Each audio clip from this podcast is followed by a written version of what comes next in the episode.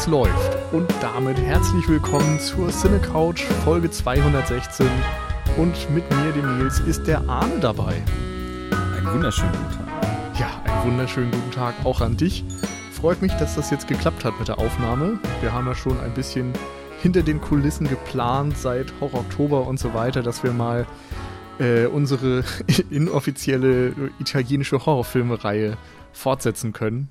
Ja, das ist ich eigentlich auch im Vorfeld noch fragen, ob die jetzt eigentlich inoffiziell bleibt oder ob wir es jetzt aussprechen. Und somit also, ist es ja jetzt ausgesprochen. aber sie bleibt inoffiziell natürlich. Sie genau, kriegt nicht, keinen Namen, sie kriegt keine, äh, keinen kein, kein Hintergrund und keine Daseinsberechtigung. Aber sie existiert halbwegs. Also eine Daseinsberechtigung hat sie natürlich durch unsere sonoren und äh, wohlklingenden Stimmen allein schon, weil sonst bräuchte man das ja alles gar nicht tun. Das stimmt auch nee, wieder. Ich war mir nicht sicher, ob wir das in der Sendung bei uns dann im Enough äh, Talk da während des Oktobers eigentlich gesagt hatten oder ob das so im, im Nachgang von uns so beschlossen wurde. Wir könnten ja öfter mal über italienische Horrorfilme reden. Ich weiß Aber, es nicht. Aber wir können das ja einfach tun und äh, dann schauen wir mal, ob das ein Label kriegen muss oder nicht. Immerhin Grundsätzlich ist jetzt schon zweite Mal. Ja. Haben wir ja Spaß an italienischen Horrorfilmen und haben auch Spaß drüber zu reden. Insofern liegt es ja nahe, das dann auch in dieser Podcast-Form mal zu tun. Ähm, genau, Della Morte della More. Ich weiß ehrlich gesagt auch gar nicht mehr ganz genau, wie wir drauf gekommen sind. Ob das war, weil der bei mir in der Horror-Oktober-Liste war oder andere. Ich glaube, es war Gründe. tatsächlich so profan. Ja, gut, das ist simpel. ähm, genau, ich bin drauf gestoßen, weil es ja im Horrorbereich ein Kultfilm ist, der vielleicht eher so in der zweiten Reihe stattfindet. Also ähm, die Horrorfans kennen ihn wahrscheinlich alle.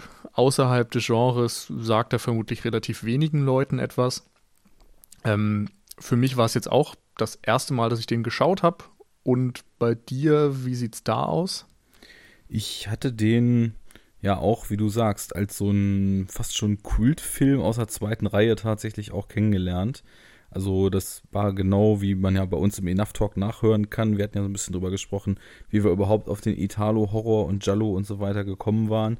Und als ich dann so langsam begann, mich dafür zu interessieren, ähm, war das so ein Titel, der eben nicht so oft fiel wie die ganzen Argentos oder Fulcis, mhm. aber immer mit so einem warmen Klang, wenn darüber gesprochen wurde, eben genannt wurde. Also es schien mir schon so, als ob das ein Film ist, der eigentlich allen Leuten, die ihn dann empfohlen haben, auch sehr am Herzen liegt. Und ja, ähm, ja das, das, die Beschaffung ähm, bezüglich Editionen ist natürlich, der ist ja jetzt nicht indiziert oder so, wenn ich mich da ja, nicht genau. vertue. Also normale 18er Freigabe. Genau, aber nichtsdestotrotz, ähm, so eine so richtig schöne Edition ähm, gibt es, glaube ich, von, von 84 Entertainment in verschiedenen Mediabooks.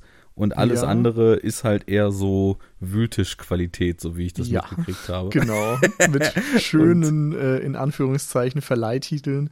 Cemetery Man heißt er, glaube ich, auch im englischsprachigen Raum vor allem. Und eben dann auch mittlerweile hier. Dann gibt es den noch als Zombie Graveyard. Ja, Die genau. Blu-ray habe so. ich, glaube ich, hier stehen. Mhm. Und natürlich auch alles immer schön ohne Extras und ohne alles irgendwie mit einem merkwürdigen Cover und äh, raus damit.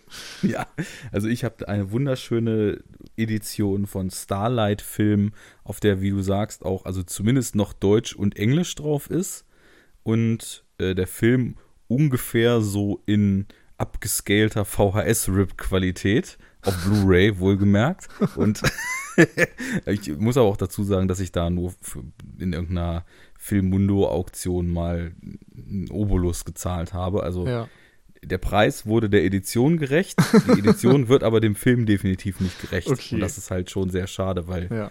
wenn wir dazu kommen, der hat äh, schon so seine visuellen Reize, die das man stimmt. auch gern in etwas besserer Qualität genießen ja. dürfte eigentlich. Also ich habe, glaube ich, die Wühltischfassung, die was das Master betrifft und überhaupt äh, die Videoqualität auch ebenbürtig ist mit der 84 Entertainment Edition. Ja. Ähm, auf, von der hieß es, glaube ich, auch, dass die nicht so wirklich HD-reif sein soll. Ich war dann aber doch ziemlich überrascht, wie gut die aussieht. Also es mhm. ist jetzt kein Referenz äh, würde ich sagen, aber du kannst damit gut leben. Also das ist mal mindestens eine bessere DVD und eigentlich hätte ich jetzt im Vorfeld nichts Negatives drüber gelesen, wäre es mir, glaube ich, nicht aufgefallen, dass da irgendwas großartig fehlt. Ich meine, es ist ein italienischer Genrefilm, da weißt du schon, dass die wenigsten so gut behandelt werden wie, ein, weiß ich nicht, ein Hollywood-Blockbuster. Klar. Insofern geht das absolut in Ordnung. Die italienische Blu-ray soll, glaube ich, noch einen Ticken besser sein, aber ganz ehrlich, dafür, dass du so zwei, drei Euro gebraucht irgendwo zahlst, ist das vollkommen in Ordnung. Denke ich auch. Also über 84 habe ich auch Gutes gehört. Und ich weiß gar nicht, ob es da im Ausland von den einschlägigen Verdächtigen dann eben auch Editionen gibt, wo er vielleicht besser zu sehen ist. Was ich auf jeden Fall noch nicht gesehen hatte, ist, dass man den irgendwo jetzt in, in diesen äh, ja, mittlerweile ja sehr beliebten Streaming-Quellen sehen konnte. Vielleicht äh, irgendwo für Geld zum Leihen, aber also ich glaube, man ist schon noch auf äh, eine Hardcopy angewiesen und ja, da muss man eben gucken. Also diese Mediabooks von 84, die werden jetzt auch nicht günstig gehandelt, sage ich mal, aber wenn deine Fassung dann auch schon da äh, mastertechnisch mithalten kann, dann wäre das auf jeden Fall schon mal ein Fortschritt. Weil, also wie gesagt, meine nicht unguckbar. Es hat ja auch so einen gewissen Charme, wenn das eigentlich so aussieht, als wenn man den früher auf Video geguckt hat. Ja. Äh, mit, mit diesen leichten Magnetverzerrungen, wenn dann mal Schrift auf schwarzem Hintergrund ist und so weiter. Aber äh, ich fand ihn halt visuell sehr schön und der würde dann auch verdienen, äh, in einem schönen Master gesehen zu werden. Das stimmt definitiv. Ähm, das ist natürlich auch die Besonderheit oder ein typisches Merkmal für italienische Sachen. Du hast schon den Begriff Giallo und den Namen Argento in den Raum geworfen. Das sind ja so die äh, Werbemittel sozusagen, wenn man den italienischen Genrefilm ähm, bewirbt. Ich finde, dass ähm, Della Morte dell'Amore da auch sehr gut mithalten kann, visuell, wie gesagt. Ähm, ich hätte ihn sonst aber auch gar nicht so sehr in diese Ecke gestellt. Also ich bin jetzt auch nicht darauf aufmerksam geworden durch Jolly und den ganzen ähm, Komplex, der da so mit dahinter schwebt, sondern eher, glaube ich, noch durch den Zombie-Topos. Also äh, Braindead zum Beispiel ist natürlich so der Schulhofklassiker schlechthin, der dann immer mal rumgereicht wurde äh, oder zumindest der Name fiel. Und ähm, wenn man in der Richtung geguckt hat, was gibt es denn noch, was ist ungefähr auf der gleichen Wellenlänge wie Braindead, dann fiel auch relativ schnell Della Morte dell'Amore. Und ich glaube, das war bei mir dann letztendlich auch eher der Zugang. Also ein, ein Zombie-Film quasi. Das hatte ich erwartet. ist die Frage, ob das dann auch so zutrifft. Ähm, ja. Ist auf jeden Fall ein sehr eigenes Ding. Was hast du mir denn da eigentlich angeschleppt? ich dir? Oder ich mir? ja, also äh, in meiner Meinung nach primär erstmal schon mal einen sehr guten Film. Und ähm, um zu beschreiben, was es ist, ist vielleicht schon der erste Punkt, wo man so ein bisschen ins Schwimmen kommen kann. Denn völlig richtig, was du sagst. Also für mich war es die Näherung generell über große italienische Namen oder beziehungsweise bekannte italienische Filme. Für dich Zombie. Zombie steckt auf jeden Fall mit drin. Also wir haben irgendwie so ein Hybrid aus, ja, auf der einen Seite karikaturesk überzogenem, knochentrocken, teils zynischen Humor.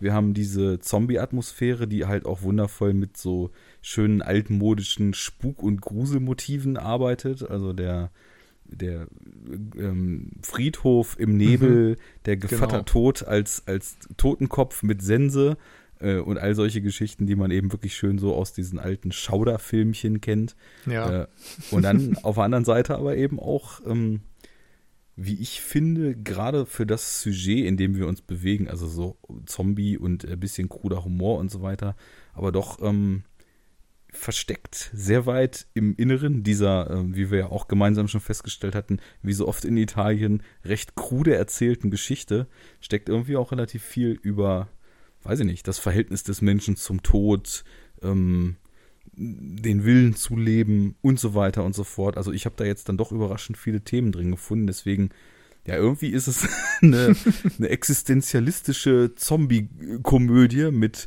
feinen äh, Splatterspitzen, etwas Friedhof-Erotik und äh, diversen anderen Dingen auch noch. Äh, wildes, ja? wildes Mix äh, aus verschiedensten Geschichten, die man da zu einem gemacht hat. Definitiv. Ich glaube, besser kann man das auch nicht mehr auf den Punkt bringen. das gehört dazu, dass da so viele verschiedene Schubladen geöffnet werden. Ja. Ähm, bei den tiefgründigen Dingen, da bin ich auf jeden Fall gespannt, was du da so rausgezogen hast, weil dann doch für mich eher äh, diese ganzen verschiedenen Einflüsse und Ideen und so, die, die übersprudeln in diesem Film im Vordergrund standen, aber der Inhalt so ein bisschen ja da sein soll und angelegt werden soll, aber für mich jetzt nicht so ganz greifbar war. Aber wie gesagt, da kommen wir gerne zu. Ähm, erstmal finde ich auch, die optische Gestaltung ähm, ist so das Primäre, was mir jetzt auch an dem Film, glaube ich, am besten gefallen hat. Die haben auf echten Friedhöfen gedreht damals oder zumindest auf ehemaligen Friedhöfen in Italien und haben dort die Sets angelegt. Und das siehst du eben auch irgendwie in, in jeder Einstellung. Ähm, das hat einen wunderbar plastischen Look. Überall im Hintergrund ist dieser Nebel. Es ist düster, aber perfekt ausgeleuchtet. Es hat die Atmosphäre von alten Gruselfilmen, geht so ein bisschen in Richtung Mario Bava, finde ich. Ähm, und ähm, trotzdem geht es gar nicht so sehr darum, jetzt eine beunruhigende ähm, Atmosphäre zu kreieren, sondern es ist eher so ein, ja, fast so eine nostalgische Verklärung, finde ich. Also es ist Schon. eher so ein, so ein Nachhausekommen in die Horrorfilme von früher. So habe ich mich dort gefühlt. Ja, irgendwie schon und irgendwie schwang für mich auch in vielen der Bilder ich wusste ja jetzt beim zweiten Mal dann auch schon ein bisschen besser, worauf ich mich dann einlasse mit dem Film. Ja, so eine, so, so eine Freude an Gestaltung und teilweise auch so eine gewisse Poesie in den Bildern mit. Mhm. Also äh, sind natürlich schon einige Einstellungen, die wirklich einprägsam sind, aber auch was du eben ansprachst, so diese Friedhof-Atmosphäre, die ist natürlich richtig klasse und es fühlt sich genauso echt an und deswegen die Info hatte ich jetzt nicht, aber es macht natürlich völlig Sinn, was du sagst, wenn die dann ähm, allein schon das Haus, wo unser Francesco della Morte äh, im ersten Stock und sein Gehilfe Nagi im Keller wohnen, ähm, was halt so, so typisch, äh, wie man das so mit diesen italienischen Landschaften verbindet, aus solchen groben Steinen gemauert ist und dann die Vegetation, ja. die wirkt halt nicht wie an einem Set irgendwie künstlich aufgebaut, sondern teilweise laufen die über den Friedhof und überall hängen halt eben so Ranken von den Bäumen und ja, äh, diese alles Zypressen ist oder Pinien oder was das sind. Genau, diese, diese Bäume im Hintergrund, die man so eben auch da aus Norditalien, beziehungsweise der, die, die Grenze, wo es dann langsam so in die wärmeren Regionen geht, so nördlich von Rom etc. kennt. Ich habe jetzt gerade vergessen, sind das die Zypressen, diese spitzen, langen? Ja, ich glaube, ja. ja, Behaupten wir jedenfalls. Wir sind ja schließlich keine Botaniker. ja, und ähm, dadurch, dass eben auch eine sehr interessante, sehr bewusste Kameraarbeit eben mitschwingt, ist natürlich der Stil auf jeden Fall was, was sich am Anfang regelrecht aufdrängt, weil die Kamerafahrten und die Art zu filmen dann doch ja auch wieder relativ ungewöhnlich sind, ne? Ja, genau. Ähm, ja, also es, es führt, glaube ich, auch zu weit, wenn man da jedes Element aufzählt, was einem ins Auge gestochen ist. Aber ähm, diese erste Liebesszene, finde ich, sticht da nochmal eindeutig hervor. Also die komplette ähm, Sequenz, wie Rupert Everett die äh, Anna Falci, glaube ich, heißt sie, kennenlernt. Also, ja, er heißt ja Francesco della Morte in diesem Film. Francesco, nennen wir ihn einfach so, ähm, mhm. lernt eine Witwe kennen, ihr Ehemann, der deutlich älter war, ist verstorben und er verliebt sich quasi auf der Stelle in sie, als er sie nur auf dem Friedhof erblickt und stellt ihr so ein bisschen nach und ähm, führt sie in eine alte Gruft und sie ist auch sehr fasziniert davon und erotisiert davon. ja, was er nicht geschafft hat, schafft die Gruft. ja, und da gibt es zum Beispiel ganz viele Einstellungen in dieser Gruft, die einfach wunderschön sind und gleichzeitig natürlich sehr morbide. Also wir sehen immer wieder Skelette und ähm, Totenschädel, aber dann auch Tücher, die von so einem Windhauch ganz äh, sanft durch die Lüfte getragen werden und sich über Körper legen und so etwas, was so ein bisschen an Chinese Ghost Story zum Beispiel erinnert. Also ja, eher so eine faszinierende, märchenhafte Atmosphäre hervorruft, als ja, ein, ein typischer Horrorfilm es tun würde. Ja, also das genau, was du sagst mit den Tüchern, das sind so die, die Elemente, klar, Chinese Ghost Story ist da wahrscheinlich dann so original. Ich habe dann an etwas neuere Vertreter wie zum Beispiel Exiled oder The Assassin gedacht, mhm. als ich ähm, so wie, wie die Tücher sich in Slow-Mo wabern und plötzlich so auch äh, ganz sinnliche im Sinne von wirklich für die Sinne gestaltete Einstellungen, äh, teilweise auch über längere Zeiträume, eine nach der anderen eben folgen. Äh, das ist schon wirklich äh, wohl durchdacht und ja, der oft in Italien gefundene visuelle Kniff ist da eben noch so drin. Also das ist alles andere als ein routiniert runtergekurbelter Zombie-Streifen. Ja.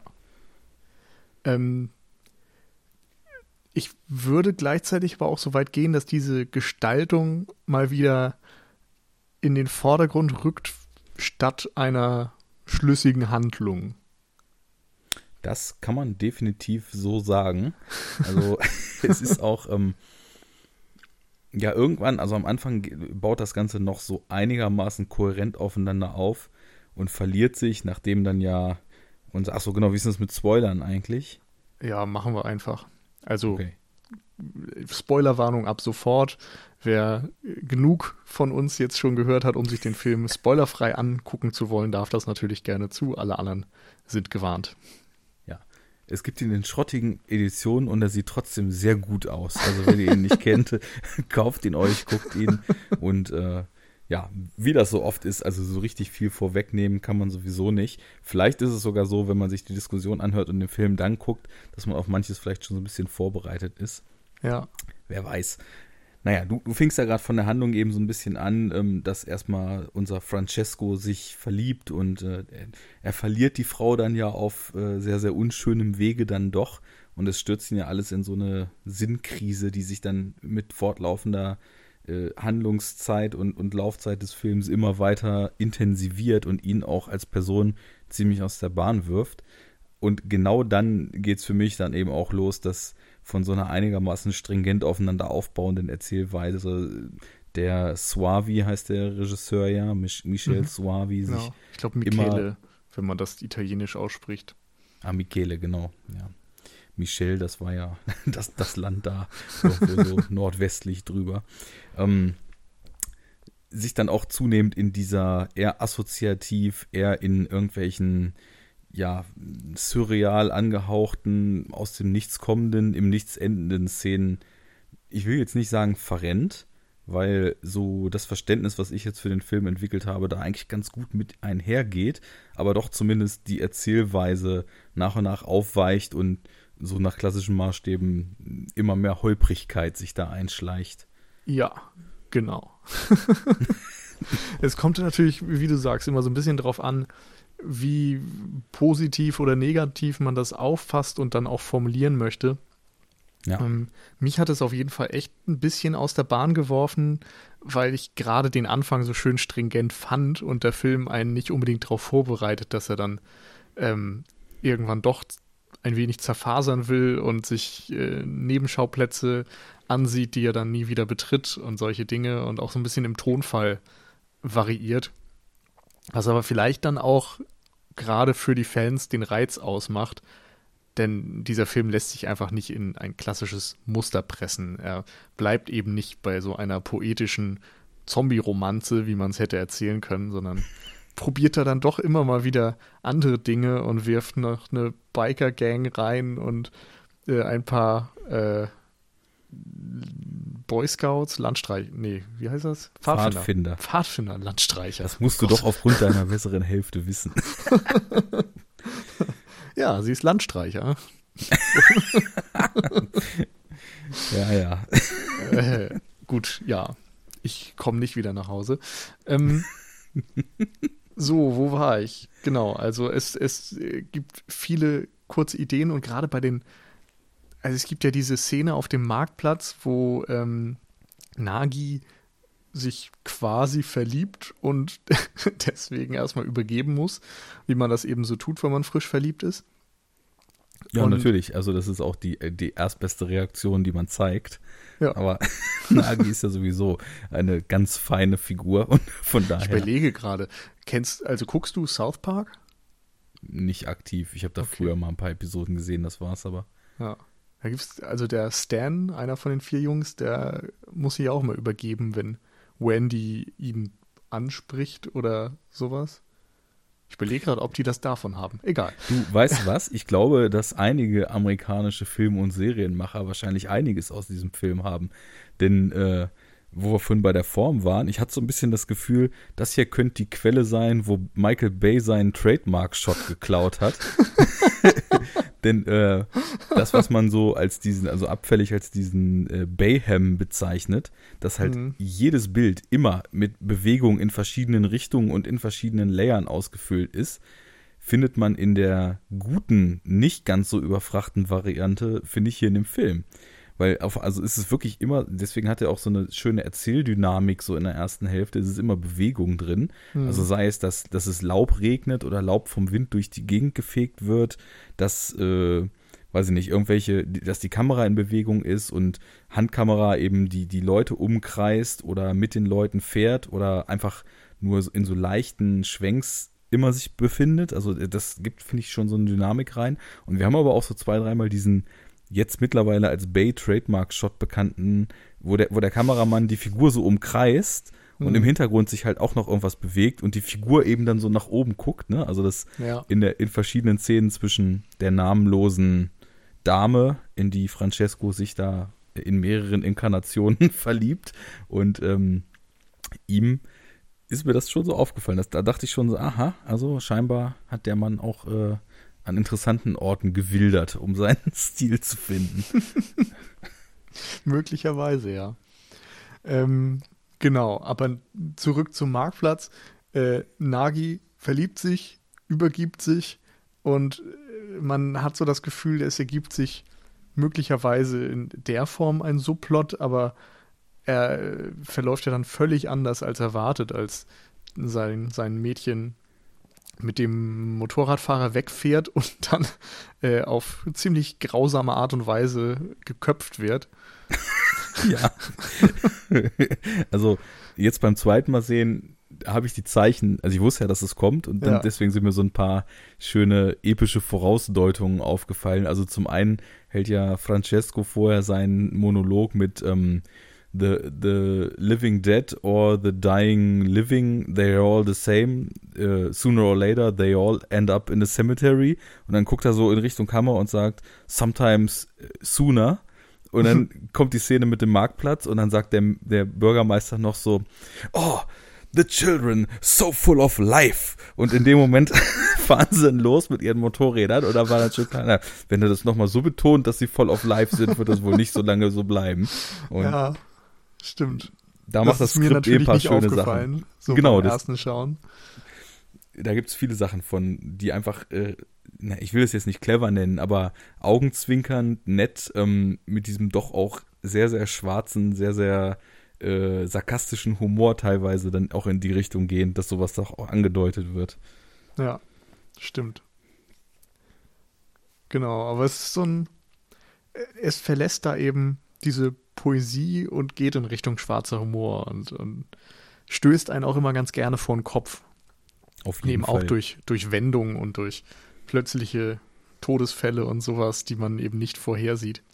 Und auf der anderen Seite hat er eben doch wieder so eine ähm, Sympathie für die Figuren. Also er nimmt Francescos Leid und diese Selbstzweifel und Gewissensbisse, die er ja auch in Folge seines möglicherweise Mordes an ähm, dem Mädchen seiner Träume äh, verfolgen, das nimmt der Film ja alles durchaus ernst und zeigt sehr deutlich, wie sehr ihn das aus der Bahn wirft und beschäftigt und ähm, gleichzeitig gibt es dann wieder Momente, wo sie ihn zum eiskalten Serienmörder machen quasi. Also er wo er Gefühlsregungen einfach überhaupt nicht mehr zeigt, völlig gefühlskalt Leute tötet, weil er diesen Unterschied zwischen lebendig und tot auch gar nicht mehr machen kann. Was natürlich auch wieder eine Aussage ist, aber gleichzeitig sehr böse, sehr düster. Ja. Und einen gleichzeitig zum Lachen anregen soll. Das ist ja ein Film, der auf der emotionalen Klaviatur doch immer in die Extreme geht. Genau. Und was ganz wichtig ist, finde ich, dass man bei dieser Entwicklung, die du gerade schon mal so grob umrissen hast, dass unser Francesco, der am Anfang einfach nur äh, komplett beiläufig die ganze Zeit aus den Gräbern auferstandene Tote wieder in selbige befördert, dass er dann später eben halt auch zum eiskalten Killer wird und keine Gefühle mehr zeigt. Ich habe mich am Anfang, als ich den Film das erste Mal sah und langsam sich das abzeichnete, auch so ein bisschen gefragt, wo kommt das denn jetzt eigentlich her? Mhm. Und das hat nichts daran geändert, dass immer noch Szenen waren, die aufgrund dieser Überhöhtheit des Ganzen ich immer noch unheimlich lustig fand, obwohl sie total makaber sind und äh, auch diesmal wieder viel gelacht habe, auch als ich den Film dann gesehen hatte. Aber das schien für mich so ein bisschen out of place.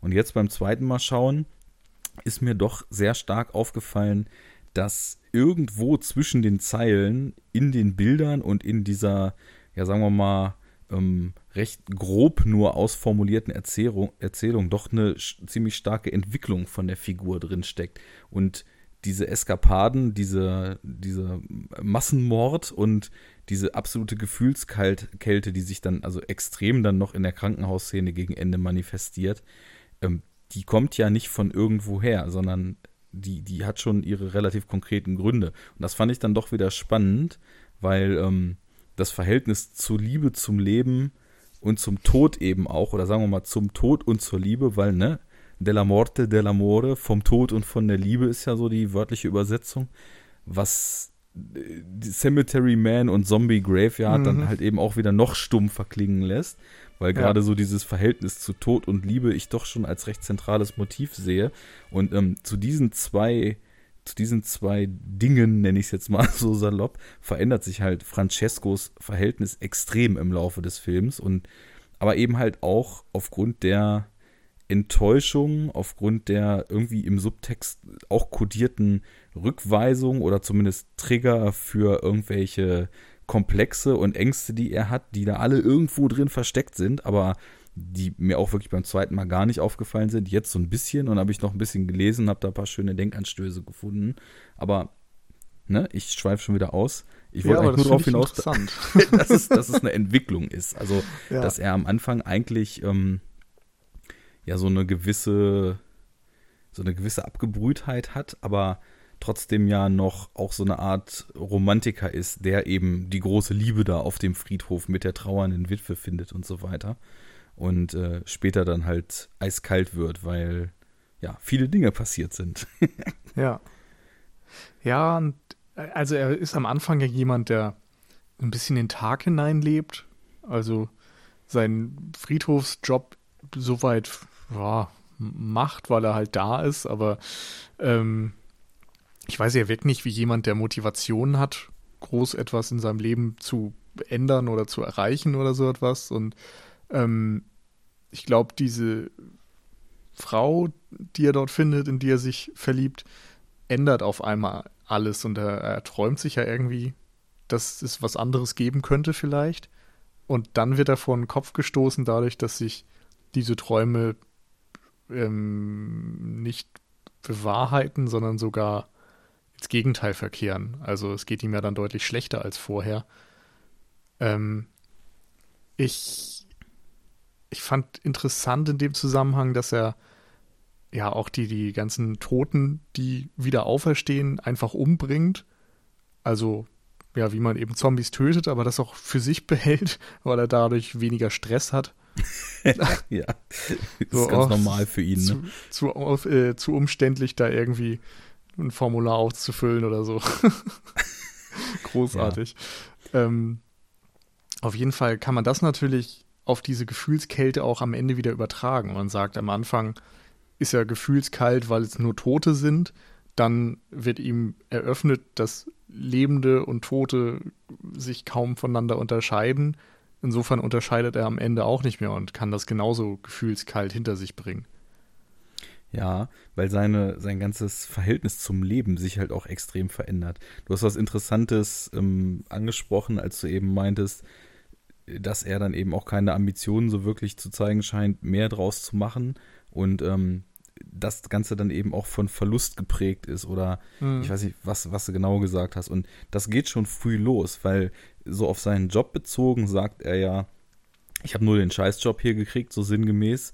obwohl ich und dann ein Degree in Biology habe.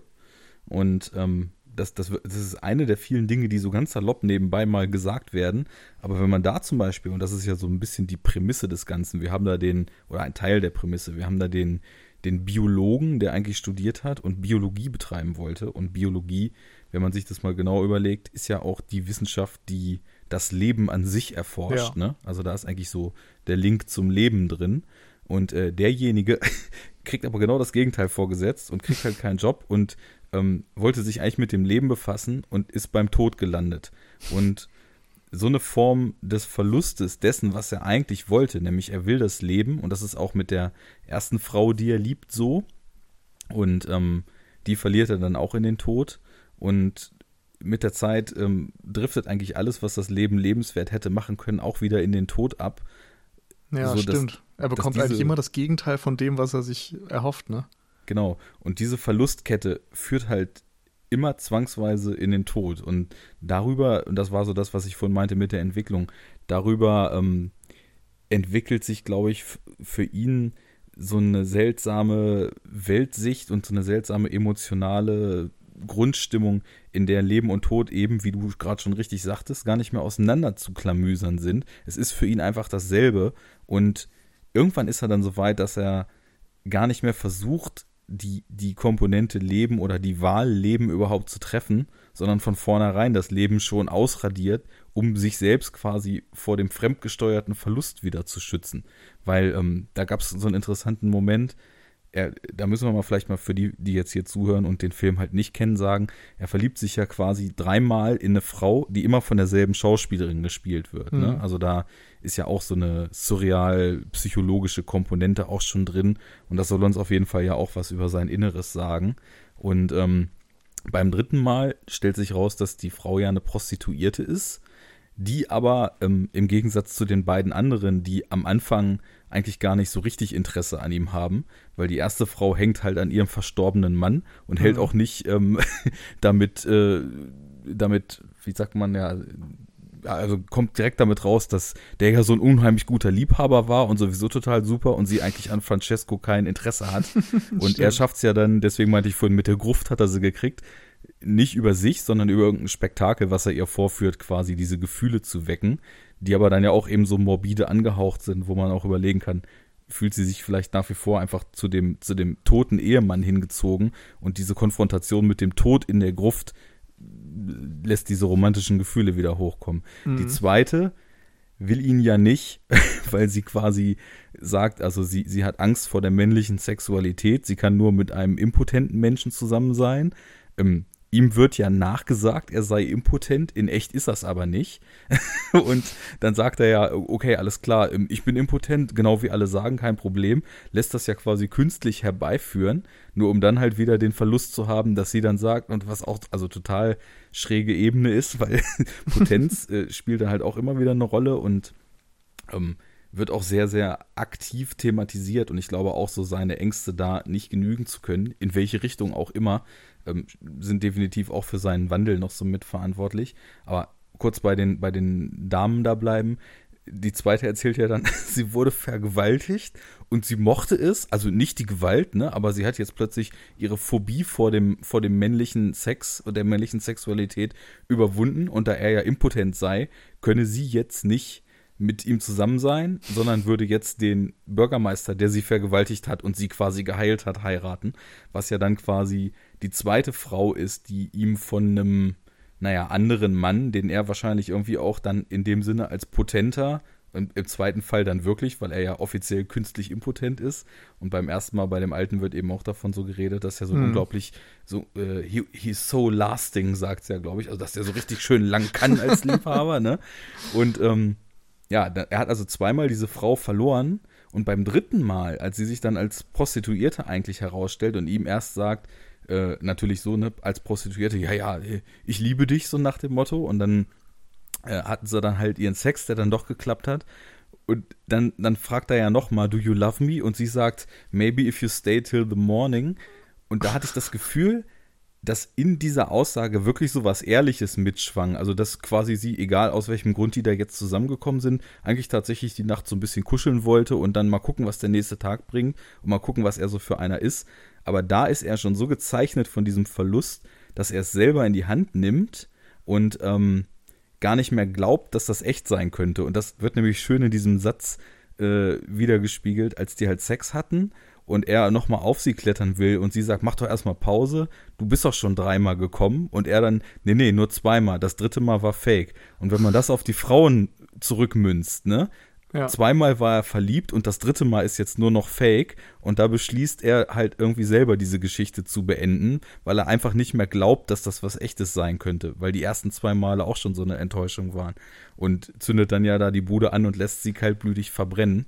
Und ähm, ja, das, das war eben auch für diese, für dieses Verhältnis zum Leben, dass der Tod äh, respektive Verlust, was irgendwie so ein bisschen gleichzusetzen ist, ihn schon so geprägt hat, dass mhm. er, dass er halt dann irgendwann das gar nicht mehr drauf ankommen lässt, ob sich in der lebenden Form im Leben irgendwas überhaupt noch für ihn auftut, sondern einfach selber direkt den Deckel zumacht und sagt, ich beende das hier alles, weil es wird eh in, in so einer Sinnlosigkeit enden und wird sowieso ein Verlust enden. Und diese Ebene ja. fand ich super krass. Ja, total. Das sind genau die Dinge, die mir irgendwie direkt beim Schauen nicht unbedingt aufgefallen sind. Und jetzt ergibt das alles nach und nach Sinn. Ähm, Finde ich total spannend. Gerade ähm, muss ich auch so ein bisschen tatsächlich an Gone Girl denken, der ja ähm, auch davon handelt, dass man in sämtlichen Lebenslagen immer eine Rolle spielt. Und eine mhm. Rolle spielt, um anderen Menschen zu gefallen und um einen Vorteil daraus zu ziehen und so weiter.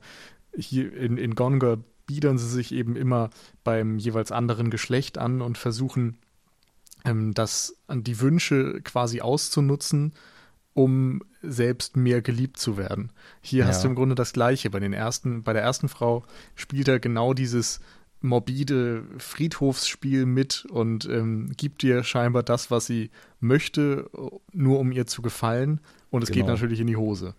Ähm, bei, bei der zweiten Frau ist es genauso. Er versucht nur für sie äh, die Impotenz herbeizuführen und es klappt natürlich nicht und dann verlässt sie ihn, weil er eben nicht er selbst ist. Und beim dritten Mal ähm, ist äh, sein Gegenüber eine Prostituierte, also auch eine Person, die ihm diesmal etwas vorspielt.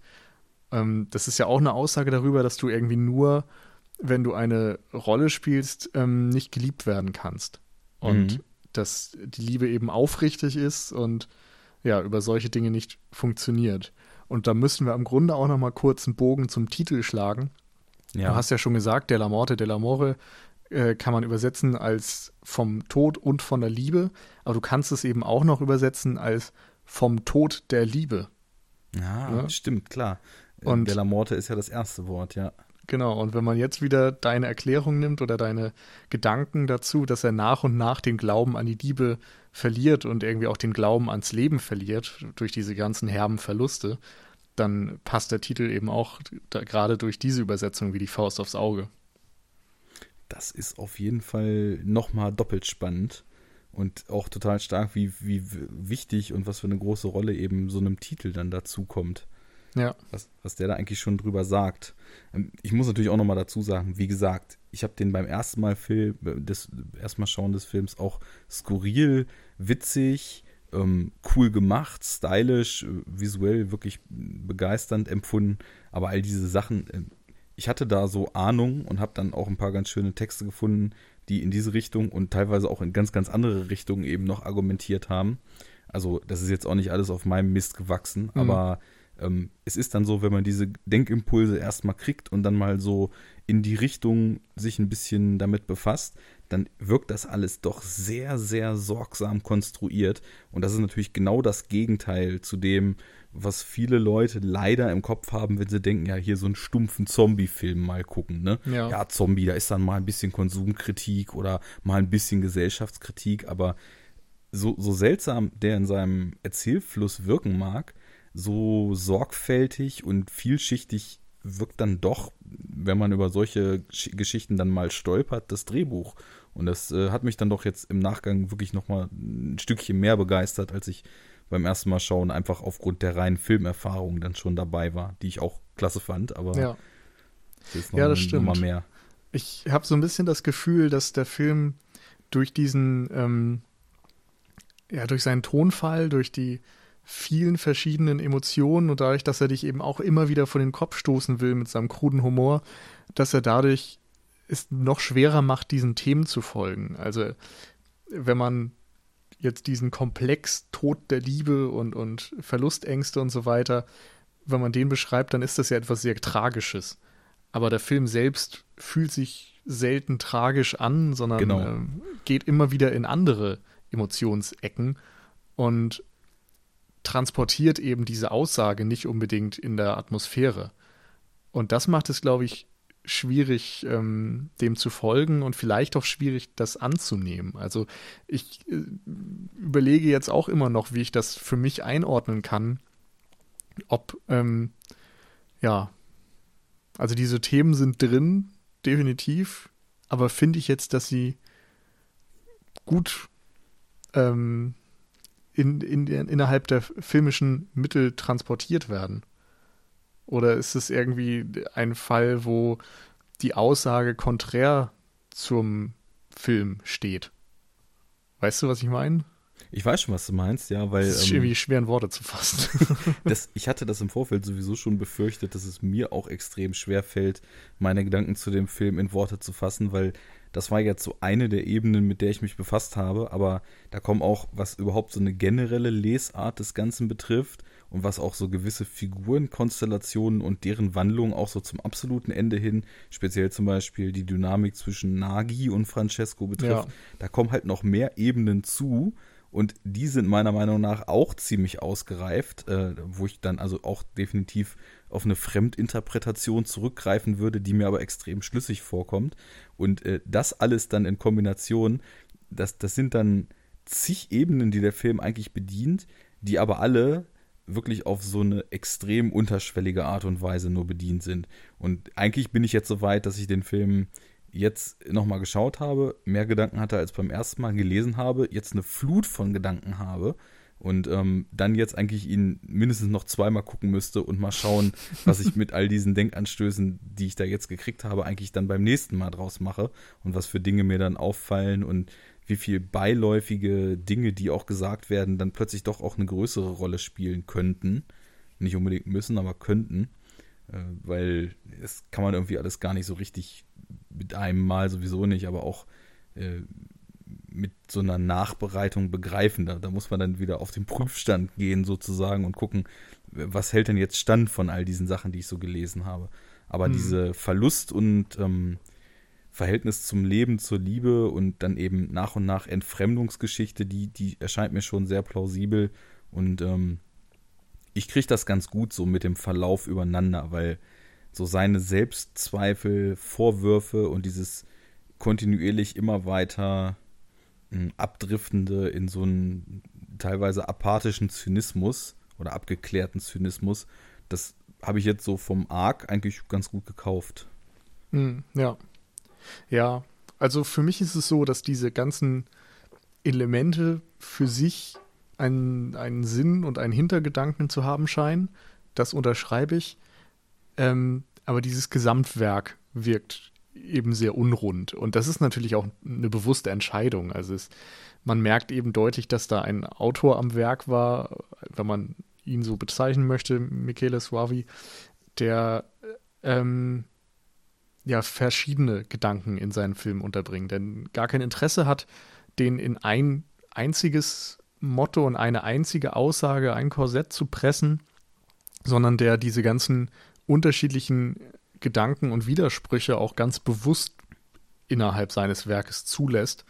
Und ähm, damit spielt das vielleicht auch die Fragestellung, die er hat zum Thema Leben, Liebe, Tod, dass die sich nicht einfach beantworten lassen. Und dann lässt er eben auch viele Dinge bewusst gegeneinander stehen. Ähm, und mhm. hat dann eben Subplots von, von anderen Beziehungen. Es geht ja nicht nur um Francesco und sein Verhältnis zum Leben, sondern eben auch noch um Nagi und wie der dann noch äh, eine Beziehung zu diesem Kopf aufbaut. Und diese Zombies, die ja mehr Kulisse sind am Ende oder vielleicht dann noch ein Symbol für den Tod, aber ansonsten hat es ja nichts von einem klassischen Zombie-Film und den äh, Fragestellungen, die dort so aufgeworfen werden. Ähm, ja. Und dadurch wirkt er einfach sehr, sehr voll und vielleicht auch überfrachtet. Nicht blöd, nicht undurchdacht, aber eben auch nicht gerundet und auf den Punkt gebracht. Nee, das absolut nicht. Das ist für mich eher so diese Art von Film, die extrem viele Leerstellen dann auch erstmal zu lassen scheint, zumindest. Hm. Wo man dann eben selber gucken muss, wahlweise, was lege ich da rein? Was suche ich in so einem Film eigentlich? Ich, ich finde, es gibt so Filme, die sind vollkommen klar. Ja. Oft sind die dann halt auch leider weniger interessant.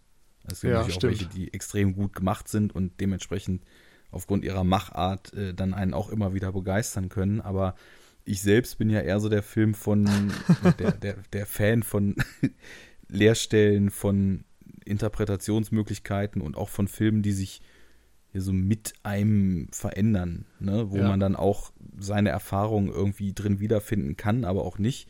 Das, was der ein oder andere dann halt beliebig oder zusammenhangslos findet, das, da sehe ich dann irgendwie so eine Stärke des Mediums, dass die halt eben auch zum Dialog mit einem fähig ist.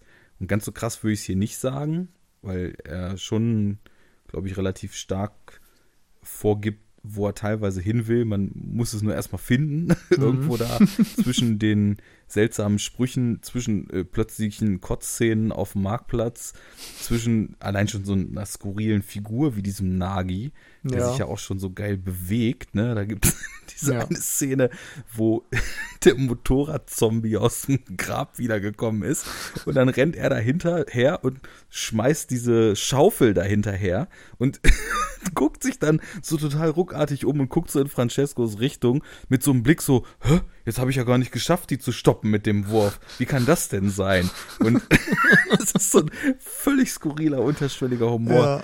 der, der mich halt die ganze Zeit total begeistert hat. Oder diese trockenen Kommentare von Francesco immer. Mhm. Und äh, da muss man dann halt auch erstmal gewillt sein und auch äh, die, die Ansätze finden oder die Ansatzpunkte finden, wo man zwischen solchem kruden Humor oder die, die, dieser alten Dame, die dann immer kommt und ihm als Engineer irgendwas erzählt, und, oder seinen Gags, äh, du kannst auch das Telefonbuch nicht verbrennen, das ist mein Lieblingsbuch. Ähm, ja. Also. Und allein diese Frage, warum ein britischer, durch und durch britischer Mann in einem durch und durch italienischen Film als Friedhofswärter rumläuft. Allein das hat mich schon beschäftigt. Aber das ist ja eine geile Geschichte, ne? Es gibt ja, ähm, das habe ich erst letztens kennengelernt, als ich im Horror Oktober den guten Kevin Kopacka zu Gast hatte, der ja auch diverse, sehr, sehr vom italienischen Kino angehauchte Kurzfilme gedreht hat. Und ähm, der, dessen neuester ist jetzt Dylan Dog, wo er ähm, die Figur Dylan Dog auch selber spielt, ein paranormaler Ermittler. Und das ist total witzig, weil da gibt es nämlich die, jetzt den Link zu diesem Film hier. Diese Figur Dylan Dog ist halt so eine sehr bekannte Comicserie aus Italien, wurde in den 80ern gestartet und total absurd. Die Hauptfigur dieses Comics wurde an eine von Rupert Everett gespielte ähm, Figur aus dem 1984er Film Another Country angelehnt. Und dieser Film, Della Morte dell'Amore, ist an Dylan Dog angelehnt. Also quasi spielt Rupert Everett hier eine Figur aus einem Comic, die an ihn selbst aus einem anderen Film an, eingelehnt war. das fand ich auch herrlich oh schräg. Ist, ich habe noch irgendwie gelesen, dass Della Morte della More auch auf einem Comic basiert. Und ja, das ist dieses Dylan Della Morte della More und Dylan Dog beide vom gleichen Autor sind. Also dass es tatsächlich eine so. richtige Vorlage von Della Morte della More gibt. Genau, der Autor, der hat äh, eine Kurzgeschichte oder eine Geschichte noch geschrieben, glaube ich. Also jetzt nicht als Comic, wenn ich das richtig gelesen habe. Er hat den Dylan Dog okay. Comic äh, geschrieben und gezeichnet und diese Della Morte della More Geschichte auf jeden Fall auch noch mal einzeln veröffentlicht. Aber irgendwie ist der Link so zurück von Rupert Everett über Ecken zu sich selbst als Vorlage von zig Dingen, die sich dann in der Eigendynamik zu was anderem entwickelt haben. Ja. Das fand ich schon ziemlich stark und ziemlich ungewöhnlich auch, was das so für Verknüpfungen sind. Aber rein in der Filmrealität hast du natürlich recht. Da rennt halt ein zutiefst britischer Typ auf dem italienischen Friedhof rum und äh, er schießt nachts Tote, die aus den Gräbern ja. kommen. Das ist und hat einen Sidekick, der nur ein Wort kann. Ja, genau. Und ja. Zunächst. Zunächst. da musst du mir jetzt auch nochmal, du hast gerade eben angedeutet, dass du eine Erklärung für das ganze Prozedere hast. Also kurz für alle, die die Handlung nicht kennen, ähm, die beiden versuchen am Ende vom Friedhof zu fliehen, äh, fahren durch einen Tunnel und stellen fest, dass ähm, diese Welt des Friedhofs, in der sie sich befinden, scheinbar ähm, nicht die echte Welt ist, sondern dort ein Ende hat. Und ähm, Francesco möchte dann sich und Nagi quasi umbringen, den, den Gnadentod geben, lässt es dann aber bleiben und auf einmal kann Nagi sprechen und sagt, ich will wieder zurück. Und Francesco sagt, ja, das einzige Wort, was vorher eben Nagi benutzt hat. Mhm. Da muss ich jetzt ein bisschen weiter ausholen. Und sie sind, das noch dazu, sie sind äh, in einer Schneekugel quasi, als metaphorisches Bild sozusagen. Genau, das Und diese ist so die Schneekugel sieht man ja auch dann als ersten Frame des Films oder als einen der ersten zumindest. Ja, damit geht's los, damit hört's auf. Ich weiß gar nicht, ob sie am Anfang auch geschüttelt wird oder erst am Ende. Ähm, ich glaube nur am Ende. Sei es drum. Also wie gerade schon so kurz reingeworfen, da muss ich jetzt ein bisschen weiter ausholen, um diese und auch ne Haftungsausschuss nicht von mir erdachte, aber in meinen Augen sehr sehr interessante Theorie zur generellen Lesart des Films mal kundzutun. Wo wir noch gar nicht drüber gesprochen haben, unser Kumpel, äh, unser Protagonist Francesco hat ja einen Kumpel, der, und jetzt kann man sich schon mal die Ähnlichkeit dieser zwei Namen zu Gemüte führen, Franco heißt. Dieser Kumpel Franco arbeitet eigentlich offiziell als ja, Beamter in irgendeiner Behörde, hat seinen Papierkram ganz gut im Griff, was also auch schon so eine herrlich visuell humorige Szene war, wie es einfach da auf dieser Behörde aussieht. Naja, mit dem telefoniert er ab und zu mal. Und am Ende, als Francesco dann so richtig droht abzudrehen, und auch vorher in so einer, sagen wir mal, vermeintlichen Traumsequenz, die auch wirklich, äh, finde ich, brillant gemacht war, mit dem blätternden Telefonbuch, dann wird auf ihn geblendet, wie er in irgendwelchen Dutch Angles durch die Stadt fährt, die ganzen Leute umbringt und dann kippt die Kamera auch so weg, als die Szene langsam wieder endet. Perfekt gemacht und äh, er auf seiner Mordtour dann eben war. Später noch ähm, heißt es ja dann, dass sein Freund Franco, diese Morde gestanden hätte. Und dann kommt es ja zu dieser Krankenhausszene, in der Francesco ihn konfrontiert, warum klaust du mir meine Morde? Und äh, Franco dann irgendwie sagt, es ist, es ist alles nur Scheiße, das ganze Leben ist nichts wert und so weiter. Interpretationstheorie zu dem Film. Es spielt, und das ist auf Anhieb immer erstmal so, ach ja, es war alles nur in seinem Kopf, na, aber die eigentliche Figur, in dessen Kopf wir uns befinden, ist Franco. Franco ist also quasi derjenige, in dessen Kopf alles in Della Morte dell'Amore passiert. Nagi und Francesco sind die gute und die schlechte Seite von Francos Wesen sozusagen.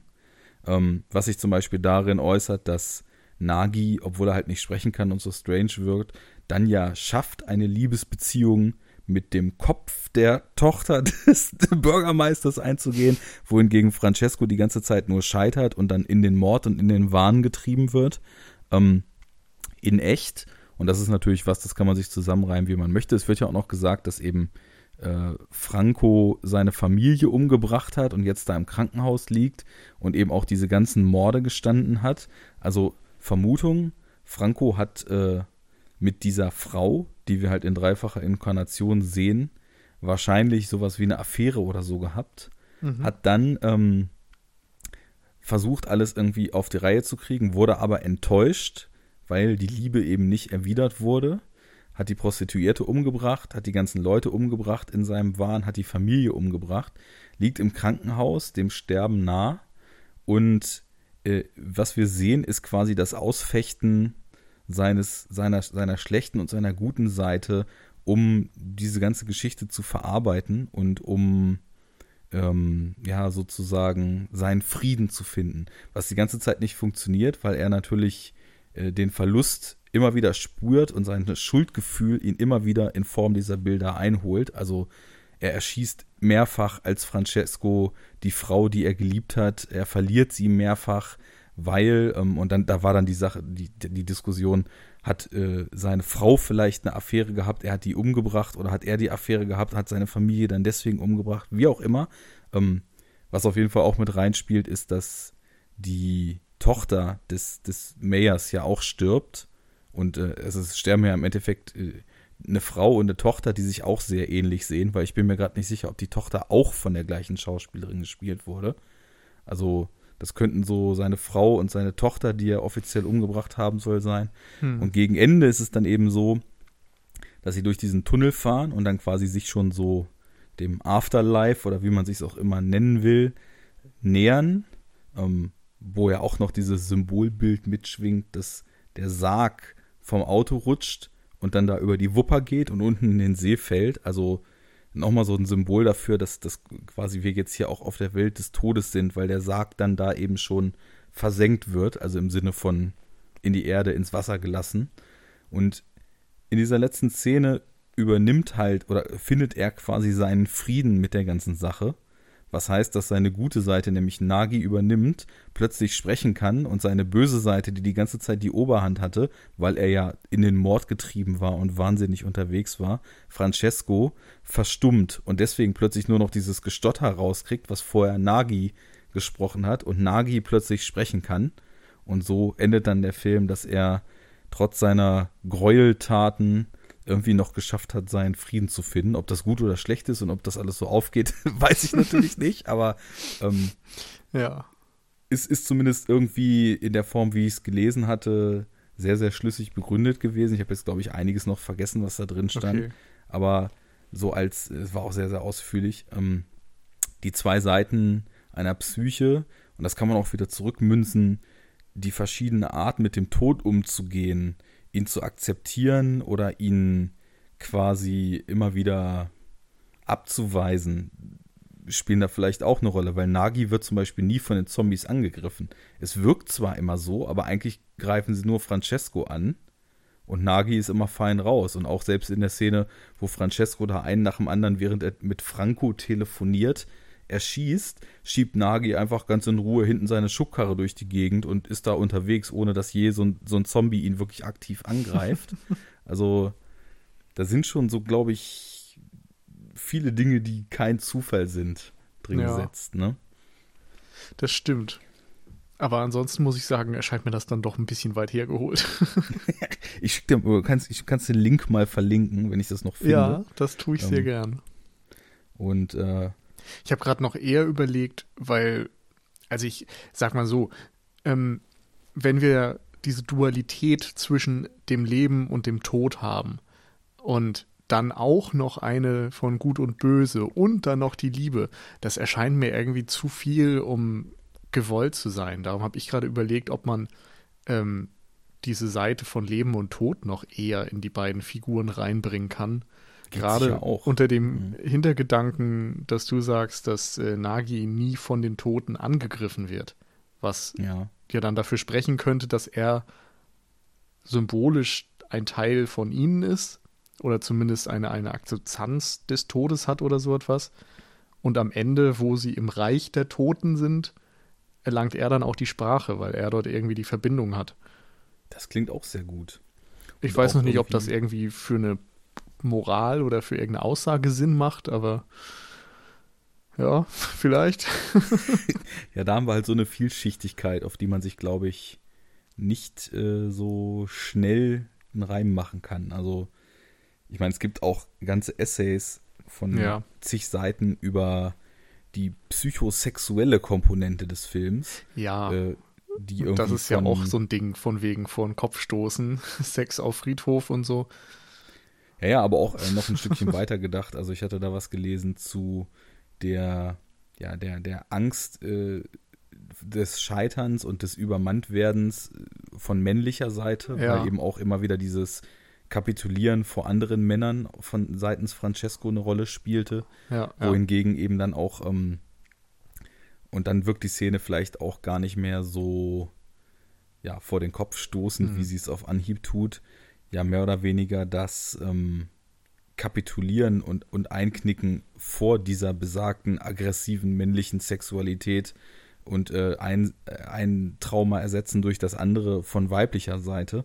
Also, ja. da sind auch zumindest viele Denkansätze drin, was uns das Ganze über Sexualität und ja, die, die treibenden Faktoren und auch so Bindungsdynamiken zwischen hier in dem Film dann eben schon verstorbenen Ehemännern oder sexuelle Gewalt ausübenden Bürgermeistern und so weiter und so fort sagen könnte. Hm. Ja, es ist gar nicht so einfach. Vielleicht ist am Ende doch alles dann nur eine Schneekugel, die geschüttelt wird und dadurch entsteht Unordnung und Chaos und dann entsteht so ein Film. Oder Glaube spielt auch noch eine große Rolle darin. Denn was wir auch noch gar nicht gesagt hatten, es gibt auch immer wieder diese Engelsmotive, die aber über den Verlauf des Films immer weiter demontiert werden. Also so bei den ersten Sexszenen auf dem ähm, Mhm. Friedhof ist das genau so eingefangen durch die Perspektive, dass ähm, sie nach wie vor namenslos ja gerade auf ihm sitzt und die beiden Sex haben und hinter ihm diese Engelsstatue, die dann später auch zum Gevatter Tod wird, ähm, diese zwei Engelsflügel links und rechts von ihr ausbreitet. Und wenn ich mich recht erinnere, ist das auch im Wechsel, dass also beide diese Engelsflügel mal haben. Und dann schon später, als er mit Franco telefoniert und schon, glaube ich, sehr abgebrüht ist und schon diesen, Dia und diesen Mono- Monolog hält, äh, die, die sterbenden Lebenden und die lebenden Toten sind ja im Grunde genommen dasselbe. Da schießt er so wild in die Gegend und schießt den ersten Engelsflügel ab. Und später schießt er dann bewusst den zweiten Engelsflügel ab. Und dann ist die Figur des Engels zum Tod geworden. Und äh, da hatte ich dann auch, und da habe ich nun wirklich überhaupt gar keine Begründung bis jetzt noch für, aber wollte ich dann beim nächsten Mal schauen, auch nochmal gucken, ob da vielleicht so über den Verlust oder gar eine Abrechnung mit dem Glauben vielleicht auch irgendwelche Sachen noch drin stecken, was natürlich im Hm. hochchristlichen Italien auch eine große Rolle spielen könnte. Ja, wäre auch möglich. Aber man kann natürlich auch das einfach in, also die Symbolik getrennt vom Glauben sehen. Das, ne, Engel ist etwas Himmlisches und äh, so weiter. Sex, die Verbindung zwischen zwei Menschen ist etwas Himmlisches. Und nach und nach ähm, degeneriert dieses Bild dann immer weiter durch Verluste, durch ähm, ja auch die, die Figur selbst des Francesco, der nach und nach seinen Lebensmut und diese, dieses Positive verliert und immer Ja. weiter in den Wahn abgleitet. Das könnte ja einfach nochmal dafür eine visuelle Entsprechung sein. Auf Aber klar, Fall. vielleicht auch nochmal ein neues Thema. Ja, Man weiß also es nicht. Ich merke nur, und äh, ob das jetzt alles Hand und Fuß hat, ähm, da können sich ja vielleicht auch Hörer mal zu äußern, was sie so von dem Film halten, was sie da so drin gesehen haben oder was sie auch in den von den Interpretationen halten, die du dann ja vielleicht verlinken wirst.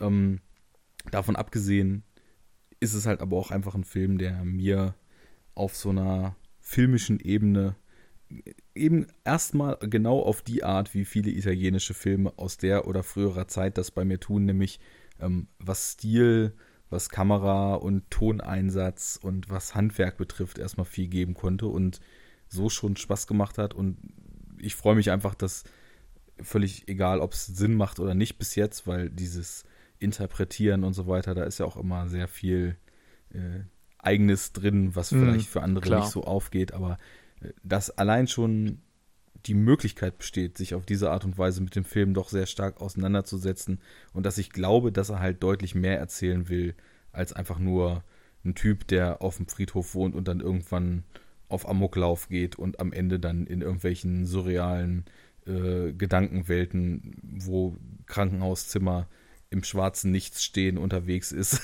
und dann ins Jenseits übergeht. Also da, da ist schon irgendwie, der, der Film sagt zumindest so zu mir, ich habe mehr zu bieten, guck einfach mal genauer hin und das, das finde Das ich sehr klasse daran. Ja. Ja. Dann sind wir fast schon so am Ende angelangt, oder? Von meiner Seite schon. Also Tatsächlich. Arne sagt mir genug geredet, dass, dass ich das noch erleben darf. Ja, ich sag's mal so, also wenn wir jetzt bei mir zu Hause wären, ne, dann hätten wir ja im Laufe des Gesprächs schon 26 Mal auf irgendwelche anderen Filme oder so abgedriftet. Das stimmt. Und wären jetzt an dem Punkt, wo die Handlung vielleicht völlig zusammengefasst wäre. Also, Wahrscheinlich wäre das so. Mhm. Nee, also ich würde sagen, der ist, also wenn man so ein, vielleicht so ein bisschen, bisschen kantigeren Humor und ein bisschen offensiveren Humor, und das meine ich jetzt nicht im Sinne von Pimmelwitzen, sondern von, äh, ja, einfach äh, so einem gewissen Zynismus oder so einer mhm. gewissen mhm. makaberen Art und Weise dann zu schätzen mag, dann macht das schon unheimlich viel Spaß und sowas wie der Mondshot sind natürlich legendär. Und, ja, äh, stimmt. Also ich muss auch sagen, visuell ein wahnsinnig gutes Ding. Da hatte mir sehr gut gefallen. Der Gestaltungswille ist da an jeder Ecke zu erkennen. Ähm, inhaltlich habe ich jetzt nach dem Podcast auf jeden Fall nochmal ganz andere Perspektiven gewonnen und äh, vielen Dank schon mal dafür. Das fand ich sehr anregend, irgendwie nochmal ja, ein paar Anregungen zu bekommen. Ideen zu bekommen, Interpretationen, was da alles drinstecken konnte, was einem vielleicht erstmal ein bisschen überfordert, wenn man ihn zum ersten Mal schaut. Mir ging es ja, jedenfalls so, Fall. dass vieles dann doch ähm, ja over my head gegangen ist. Ähm, Gerade durch ja sehr, sehr viele unterschiedliche Stimmungen, unterschiedliche Szenen, die zuerst wirken, als würden sie nicht zusammenpassen und vielleicht dann am Ende doch ein Ganzes ergeben. Ich weiß immer noch nicht ganz genau, was ich davon halten soll. Also mir hat der Film streckenweise ähm, viel geboten. In anderen Momenten hat er mich auch wieder verloren und so ein bisschen ratlos zurückgelassen. Und jetzt nach diesem Gespräch habe ich das Gefühl, eigentlich muss ich ihn direkt nochmal gucken, um zu überprüfen, was da jetzt tatsächlich Phase ist. Also ja. Also ein nachdem, nachdem sehr einzigartiges diese, Filmerlebnis und das ist schon mal viel wert. Ja, nachdem ich dir diese Denkanstöße gegeben habe, zitieren wir Francesco, als gerade der Bürgermeister seine Tochter aus Nagis Höhle schreien hört: The plot thickens. Jetzt weißt du etwas mehr Bescheid und kannst das Ganze prüfen. Ja, ja also definitiv ähm, für mich ein schöner Film. Äh, ich, ich verstehe die Zugangsschwierigkeiten an gewissen Punkten. Es ist auch nicht so, dass ich es nicht empfinde, dass er zwischendurch einfach mal einen Hänger hat oder äh, einfach mal eine Szene wirklich komplett aus dem Konsens gefallen scheint. Aber im Gesamtbild, also gerade auch mit dieser Art von Humor, wie Francesco immer mal so knochentrocken so kurze One-Liner fallen lässt, die aber halt ganz anders sind als Hollywood-One-Liner, sondern so, so einen Humor haben, der sich teilweise dann auch deutlich später erst so den Payoff gibt, aber weil da irgendwas vorbereitet wurde. Ähm, das, das hat mir echt gut gefallen und da, das ist einfach eine interessante Stilmischung. Deswegen ja. von mir schöne Empfehlung und äh, auf jeden Fall auch ergiebig in, in Teil 2 unserer inoffiziellen Besprechen über Italo-Horrorreihe. genau. Mal sehen, ob sich jemals fortgesetzt wird. Da werde ich schon für sorgen. Ich finde, wir sollten demnächst dann vielleicht uns erstmal nach Bava und nach diesem Film jetzt auf Fulci-Terrain wagen. Gern auch bei mir wieder hm. drüben. Können wir ja einen Wechsel machen. Und wir sagen einfach nicht wann und was, dann wartet keiner. Aber wenn es schon mal Aber angekündigt wurde, dann müssen wir ja liefern. So ist es. ja, Sehr schön. gut. Dann halten wir das fest. Ich bedanke mich nochmal. Ähm, sag doch nochmal, wo können die Leute dich hören, wenn sie jetzt davon begeistert waren, wie viel Eloquenz und äh, Ideen und so weiter du hier präsentieren konntest. Ja, und hoffentlich auch vermittelte Freude daran, über Filme zu sprechen, denn das ist die primäre Triebkraft hinter mir und meinem Podcast Enough Talk, den man auf enoughtalk.de finden kann. Natürlich auf gängigen Portalen wie iTunes und äh, wie heißt es, das Neue, was eigentlich viel besser als iTunes ist, ist FYYD oder wie ist das nochmal? Das kenne so, ich nicht. So ein grünes Portal, was super klasse ist, wo man auch schöne Sammlungen machen kann und wo alle sagen, es ist viel besser als iTunes, weil von Podcaster für Podcaster. Ähm, auf Twitter enoughtalk-de sind wir unterwegs. Eine Facebook-Seite gibt es auch, die sträflich gepflegt ist, weil Facebook halt. und ähm, gibt es dann auch ein FYYD für Facebook? Äh, das wäre nochmal was.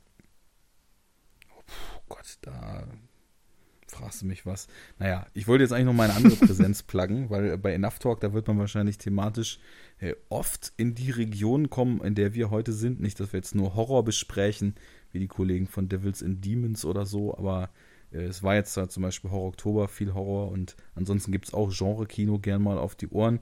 Ansonsten quatsche ich noch mit Christian Steiner über Superheldenfilme.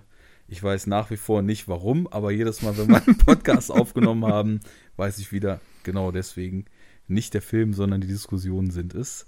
Und äh, ich kann schon mal ankündigen, ich werde mich da in den nächsten drei Jahren wahrscheinlich zunehmend als Willen herausstellen. Dazu wurde ich eingeladen, dieser Funktion will ich nachkommen. Ja, da könnt ihr mich hören und äh, die jeweiligen Co-Hosts. Und äh, da freue ich mich, wenn jemand einschaltet. Ja, genau. Große Empfehlung auch an dieser Stelle. Oh, äh, ein sehr schöner, sehr gesprächiger Podcast. Genau, das muss man vielleicht noch dazu sagen. Wir sind so, so ein Plausch. Ne? Also es, ja. es geht mal hierhin, mal dahin. Wir haben natürlich unsere Themen, unsere Filme, aber wenn zwischendurch mal was anderes Thema wird, dann ist das auch genehm. genau, du bist quasi so der Della Morte, Della More unter den Podcasts. Ja, ich würde es so nicht sagen, weil sonst müsste ich ja noch ein bisschen podcasten und irgendwann anfangen, Leute zu erschießen. Das lasse ich lieber. Aber ähm. Da kannst du die so. Grenze ziehen. Sex auf dem Friedhof nimmst du nochmal mit. Genau. Das äh, wollte ich schon immer mal machen. Also, bis dahin, schön, dass ich da sein durfte. Und was, sehr, das sehr Einzige, gerne. was mir eigentlich noch auf der Seele brennt, wieso sprechen wir denn über so einen schönen Film und keiner deiner vier Cinecouch-Kollegen sagt, oh, der Film, da will ich aber auch dabei sein. Da bin ich jetzt ein bisschen enttäuscht. Aber nicht, dass ich hier gegen den Podcast wettern will, indem ich zu Gast bin. Ich habe nichts gesagt, auf Wiedersehen. So, und zum letzten Mal auf der Cinecouch, Arne. Die anderen habe ich natürlich virtuell auch alle total lieb. Gut. Ihr seid alle super, ihr anderen vier Cinecoucher. Was anderes habe ich nie behauptet und werde ich auch nie. Aber guckt mehr italienischen Horror. Genau, das ist ein schönes das sollte Schlusswort. Das sein. Guckt mehr italienischen Horror und eventuell besprechen wir ihn dann in der Zukunft.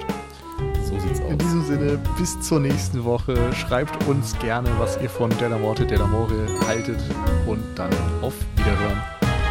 Auf Wiedersehen.